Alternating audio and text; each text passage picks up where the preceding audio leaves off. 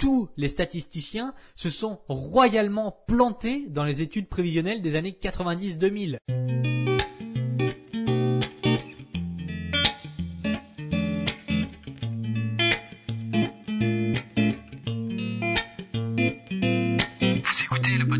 Du rééquilibrage alimentaire, l'émission réservée à ceux qui veulent reprendre leur santé en main tout en continuant à vivre une vie sociale épanouie. Chaque semaine, venez discuter alimentation, mode de vie, perte de poids et bien-être avec Maël Brosseau.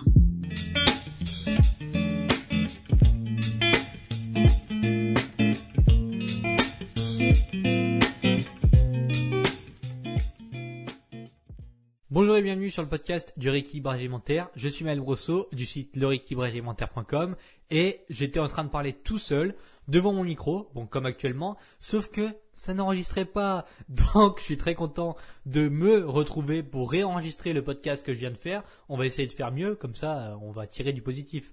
Mais aujourd'hui, quoi qu'il arrive, il va falloir se bouger sérieusement parce que vous l'avez vu dans le titre, la moitié de la planète est bientôt en surpoids. Donc c'est un peu dommage. Je vais quand même faire une petite mise au point rapide.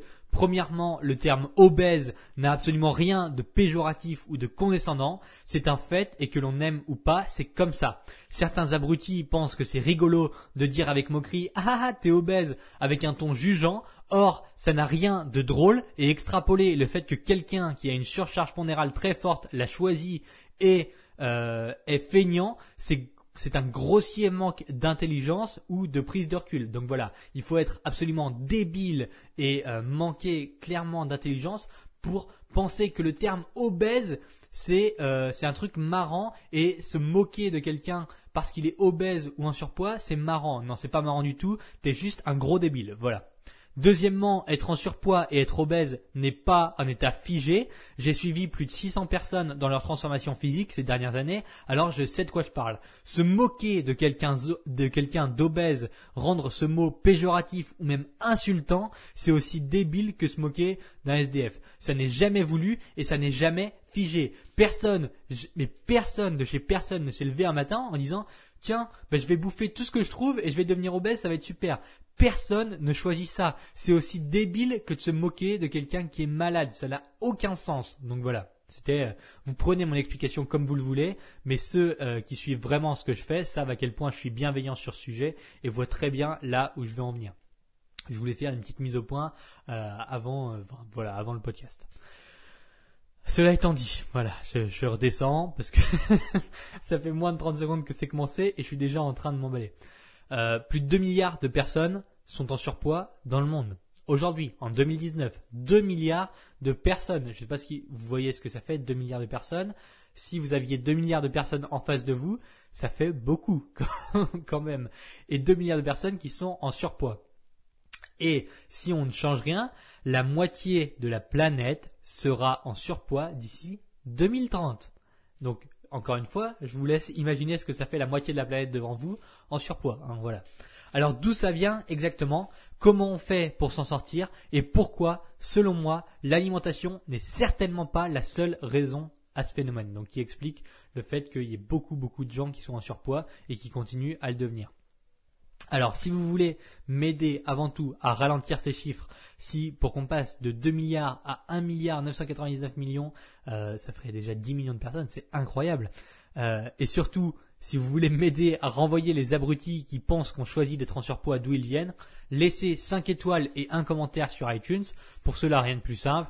Il vous suffit d'aller sur le profil du podcast. Donc, vous tapez le rééquilibre alimentaire sur iTunes ou sur Apple Podcast. Vous descendez tout en bas, tout en bas. Vous laissez 5 étoiles, un commentaire.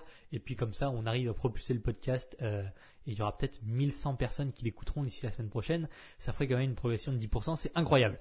Bref. De plus en plus de gens sont en surpoids et c'est quelque part une bonne chose. Ah, qu'est-ce que je raconte là? Je suis en train de dire qu'être en surpoids c'est une bonne chose. Bon, j'essaie constamment de tirer du positif et j'essaie d'analyser un peu ce qui se passe. Et aujourd'hui, on a plus de gens qui meurent à cause de la suralimentation que de gens qui meurent à cause de la famine. Donc tous les statisticiens se sont royalement plantés dans les études prévisionnelles des années 90-2000. La projection à 20 ans était bien plus pessimiste que ça. La vitesse à laquelle la pauvreté quitte le monde est hallucinante. C'est incroyable. Personne n'imaginait qu'en 20 ans, tout le monde entier ait accès à de l'eau potable. Quand vous allez demander dans les années 90, 2000, vous voyez qu'il y a plein de gens qui continuent à mourir de soif et qu'il y a plein de gens qui n'ont absolument pas accès à de l'eau potable. Eh ben, aujourd'hui, le monde entier a quasiment accès à de l'eau potable. Évidemment, évidemment, tout le monde n'a pas un robinet chez lui, mais n'empêche qu'il y a 20 ans, plein de gens mouraient de soif. Aujourd'hui, ça n'est plus le cas. Même chose pour la nourriture. On a encore de la famine dans le monde, mais quasiment plus. Je veux dire, quand vous regardez par rapport à il y a 20 ans, c'est incroyable la progression qu'on a fait. Il y a quasiment plus de, de gens qui meurent de faim dans le monde ça, ça paraît dingue, ça paraît complètement fou que ça arrive, mais c'est le cas. C'est incroyable et ça dépasse toutes nos espérances statistiques quand on remonte voir les documents du passé. Si ça vous intéresse, vous tapez sur Google ou sur Internet, peu importe où, vous cherchez les statistiques prévisionnelles euh, concernant la famine, concernant euh, euh, les morts par par par déshydratation. Enfin, je sais même pas si on dit par déshydratation. Enfin, les gens qui n'avaient pas accès à l'eau potable. Vous regardez ça en 1990, en 2000, et vous regardez les prévisions qu'ils faisaient pour 2019 pour 2020. Et vous voyez qu'en fait, il, prévoyait qu'il y a encore beaucoup de gens qui meurent de soif, alors que c'est plus tout le cas. On est en train de vraiment d'irradier la pauvreté et de rendre les gens beaucoup plus riches, beaucoup plus rapidement que prévu. Donc c'est incroyable, c'est génial. Sauf que bien évidemment, il y a le revers de la médaille, c'est que la population mondiale mange de moins en moins bien, développe de plus en plus de pathologies liées à un surplus pondéral, meurt de plus en plus de maladies liées à ce même surpoids. Alors, ça vient principalement de deux choses, comme je vous l'ai dit. Numéro 1, c'est la présence massive de nourriture ultra transformée dans notre quotidien.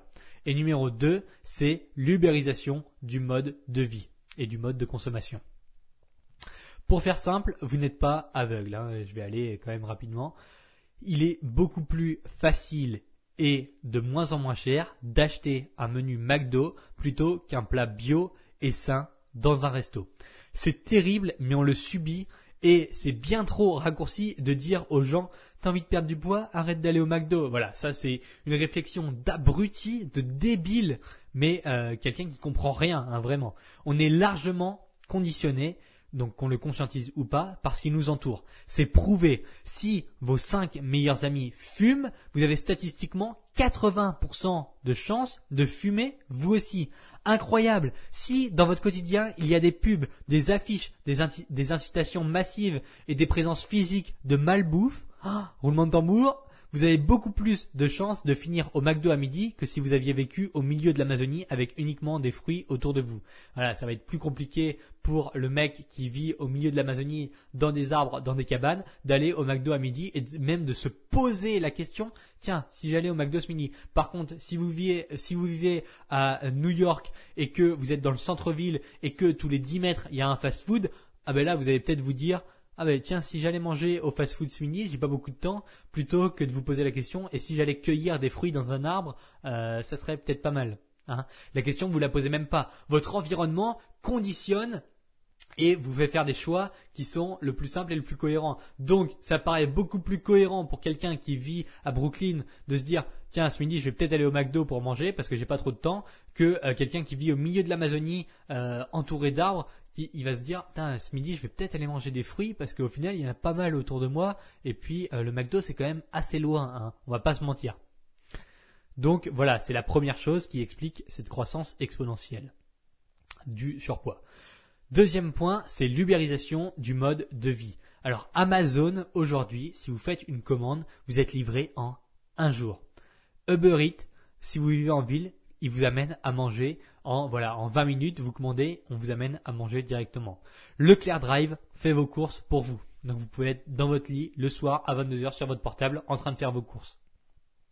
On commence à payer au magasin en faisant un double clic sur son iPhone. Donc en France, pas tellement, mais quand vous allez à l'étranger, vous risquez de voir ça très régulièrement, notamment moi quand j'étais en Asie. En Amérique, c'est pareil. Ça commence à venir en Australie aussi.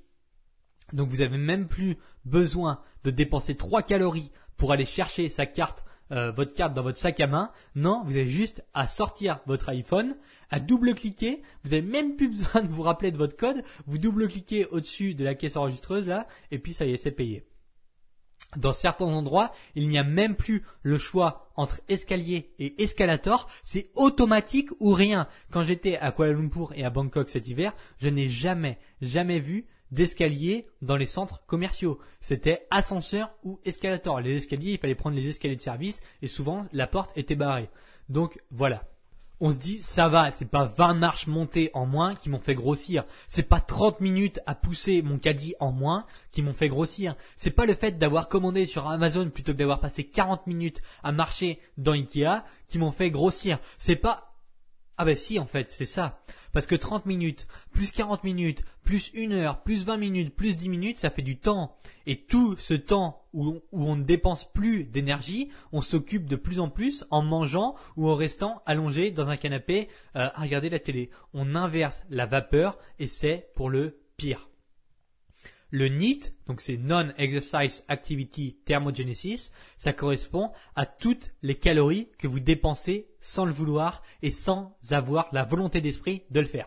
Donc aller marcher le dimanche en famille, faire vos courses, choisir l'escalier plutôt que l'escalator, marcher, euh, donc faire des tours en rond par exemple quand vous êtes au téléphone, faire la vaisselle, aller bosser en vélo. Tout ça, à la base, c'est sans arrière-pensée de dépenser des calories. Sauf que quand on le fait, quand, enfin, quand on le fait, quand on, part travailler en vélo, quand on part marcher le dimanche, sans réfléchir à dire oh là là, là je vais dépenser combien de calories, c'est super, je vais pouvoir manger ça en plus, bref.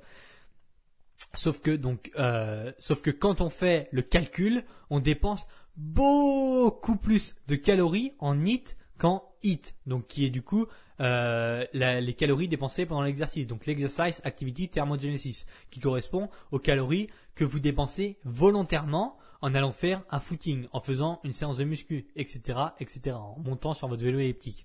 Donc, ce qui se passe, c'est que toutes ces petites calories additionnées, donc ces petites calories, ces petites dépenses caloriques, aller marcher, aller au travail en vélo, euh, marcher euh, pour aller une rame, une rame de tram plus loin, plutôt que de descendre et de la prendre directement parce que vous avez 10 minutes d'avance, euh, tout ça, aller faire vos courses, aller marcher pendant une heure à Ikea, euh, tous, ces trucs-là, faire la vaisselle, faire le ménage, tout ça, vous le faites jamais en vous disant tiens, comme ça c'est super, je vais dépenser des calories et je vais calculer exactement combien de calories je dépense. Non, vous le faites euh, inconsciemment, vous marchez, voilà, sauf que ça dépense des calories.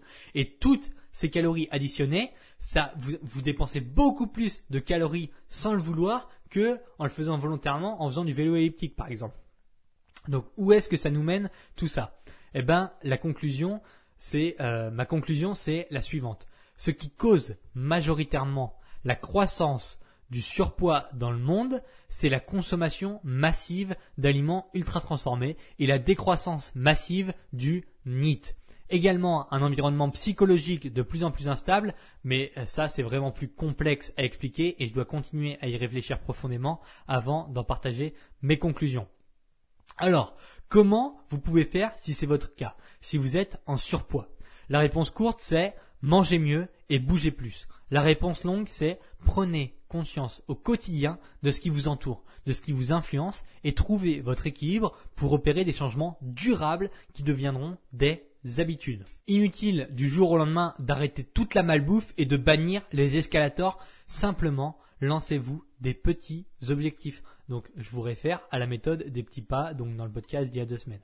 Au début, poussez-vous à faire 2000 pas par jour et commencez à compter vos calories. Ensuite, appliquez un déficit et faites 4000 pas par jour, etc., etc. Puis augmentez ça de façon exponentielle. C'est un cercle vertueux qui se crée très rapidement. En psychologie, c'est la positive feedback loop. Donc encore une fois, il n'y a rien de magique ou de miraculeux, juste du bon sens. Mais c'est compliqué à exprimer pour beaucoup de monde, c'est pourquoi je suis encore là après 33 épisodes et que de plus en plus de monde écoute. Apparemment, ce que je dis résonne et c'est tant mieux. Pour continuer à faire résonner ce podcast et à le répandre de plus en plus, les 5 étoiles sur iTunes, vous pouvez également le partager à vos amis ou à n'importe qui dans votre entourage qui pourrait en tirer profit. Merci d'être encore là après ces longues minutes et à la semaine prochaine pour la suite.